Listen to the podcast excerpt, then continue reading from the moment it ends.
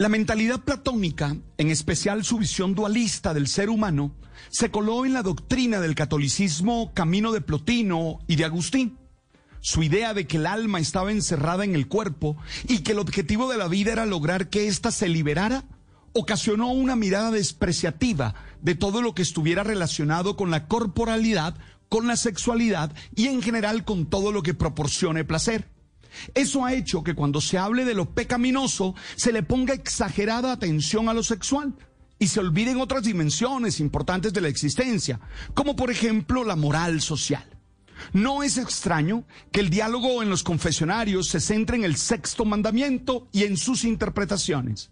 Esa concepción del ser humano tan distinta a la antropología bíblica ha ocasionado que se vea la sexualidad como un tabú y que no se asuma con serenidad e inteligencia sus manifestaciones. Se reprimió, se soslayó y hasta se negó esa dimensión tan importante del hombre, del ser humano, trayendo todo tipo de miedos, inseguridades y también de aberraciones, distorsiones y enfermedades.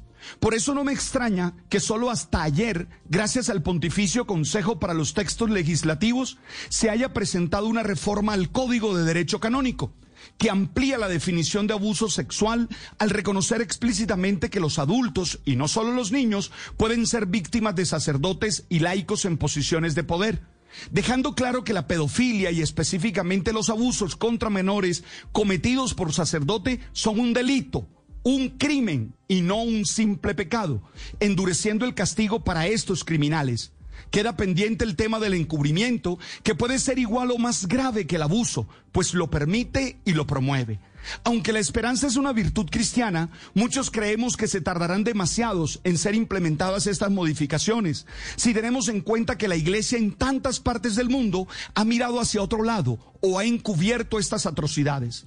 Seguimos a la espera de que nuestras diócesis se rijan para la atención a estos episodios, según las indicaciones del Bademecum publicado por la Santa Sede, que parece aún ser desconocido. Esta clase de medidas son indispensables para evitar que casos como el de Maciel o el de Caradima se sigan repitiendo. Oye, la iglesia es maestra y va siendo hora de que revise su pedagogía. De la mano de esos asuntos jurídicos es preciso revisar la formación y la enseñanza. Con un catecismo que destila clericalismo y mentalidad de élite en la jerarquía, será difícil que los cambios en el derecho canónico sean suficientes. Lo punitivo no es una estrategia pedagógica, es el último recurso ante el fracaso de la formación.